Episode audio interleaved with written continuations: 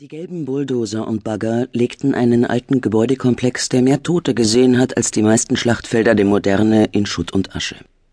Kay Scarpetta bremst ihren gemieteten Geländewagen ab, bis er fast steht. Erschüttert betrachtet sie das Werk der Zerstörung und sieht zu, wie die senffarbenen Baumaschinen ihre Vergangenheit schänden. Jemand hätte es mir erzählen sollen, sagt sie.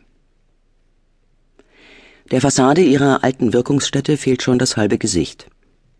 Sie wäre gut beraten gewesen, auf ihre Gefühle zu hören, als man sie aufgefordert hatte, nach Richmond zurückzukehren. Ich habe einen Fall, bei dem Sie mir vielleicht helfen können, meinte Dr. Joel Marcus, der derzeitige Chefpathologe des Staates Virginia, der Mann also, der Scarpettas Platz eingenommen hat. Erst gestern Nachmittag hat er sie angerufen. Natürlich, Dr. Marcus, sagte sie ins Telefon, während sie in der Küche ihres Hauses in Südflorida hin und her ging. Was kann ich für Sie tun? Eine 14-Jährige wurde tot in ihrem Bett aufgefunden. Das war vor zwei Wochen. Sie war krank, hatte die Grippe. War sie allein? Den Hörer und das Kinn geklemmt, rührte Scarpetta in einer Mischung aus Bourbon, Honig und Olivenöl herum. Ja. Wer hat sie gefunden? Und was ist die Todesursache? Sie goss die Marinade in einen Gefrierbeutel aus Plastik, in dem ein mageres Sirloin-Steak steckte. Ihre Mutter.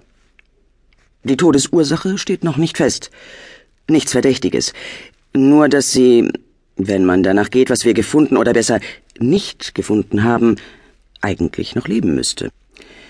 Scarpetta legte den Plastikbeutel mit dem Fleisch und der Marinade in den Kühlschrank. Sie war nervös und hat alles, um sich das nicht anmerken zu lassen. Warum rief er ausgerechnet sie an? Sie hätte ihn fragen sollen. Ich würde die Einzelheiten lieber persönlich mit Ihnen besprechen, erwiderte Dr. Marcus. Die Situation ist recht heikel. Beinahe hätte Scarpetta erwidert, dass sie gerade im Begriff sei, zu einem zweiwöchigen Urlaub nach Aspen aufzubrechen, aber sie bekam die Worte nicht heraus, weil sie nicht mehr stimmten. Obwohl sie es schon seit Monaten geplant hatte, würde sie nicht nach Aspen fahren. Die Reise war abgesagt. Ich äh, würde Ihnen ja gerne helfen, aber es ist vermutlich keine gute Idee, wenn ich in einem Ihrer Fälle mitmische. Scarpetta wollte Dr. Marcus nicht noch durch einen Wink mit dem Zaunpfahl darauf hinweisen, dass er nun die Vorzüge eben des Postens genoss, den man ihr weggenommen hatte. Das war auch der Grund, warum sie Virginia verlassen hatte, und sie hatte eigentlich nicht vor, je dorthin zurückzukehren. Aber sein Schweigen ließ ihr keine Wahl, als ihm zu erklären, dass sie nicht unter freundlichen Umständen aus Richmond fortgegangen sei, was er doch sicher wisse. Kay, das ist doch schon lange her.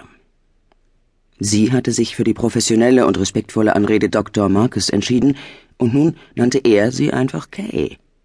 Es erschreckte sie, dass sie das als beleidigend empfand. Wir haben inzwischen eine andere Gouverneurin. Vermutlich weiß sie gar nicht, wer Sie sind. Deutete er an, Scarpetta sei so unwichtig und unbedeutend, dass sie der Gouverneurin sicherlich kein Begriff sei? Dr. Marcus hatte sie schon wieder beleidigt.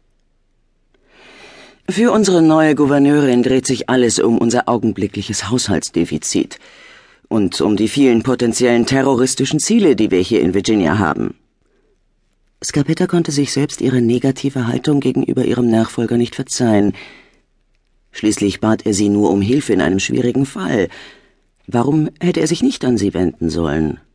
Schließlich kam es nicht selten vor, dass Manager, die von einem Großkonzern gefeuert wurden, später als Experten und Berater gefragt waren. Atomkraftwerke, unzählige Militärstützpunkte, die FBI-Akademie, ein nicht unbedingt geheimes CIA-Ausbildungslager, die Bundesbank. Sie werden keine Probleme mit der Gouverneurin kriegen, Kay. Außerdem steht sie mit einem Bein eigentlich schon in Washington und kümmert sich nicht darum, was sich in meinem Büro tut. Fuhr Dr. Marcus mit seinem weichen Südstaaten-Akzent fort und versuchte Scarpetta die Befürchtung auszureden, dass es Kontroversen auslösen oder Aufmerksamkeit erregen könnte, wenn sie fünf Jahre, nachdem sie praktisch aus der Stadt gejagt worden war, wieder dort einzog. Allerdings überzeugte er sie nicht wirklich, weil sie in Gedanken in Aspen und bei Benton war, der nun ohne sie dort ist. Deshalb hat sie nun plötzlich auch jede Menge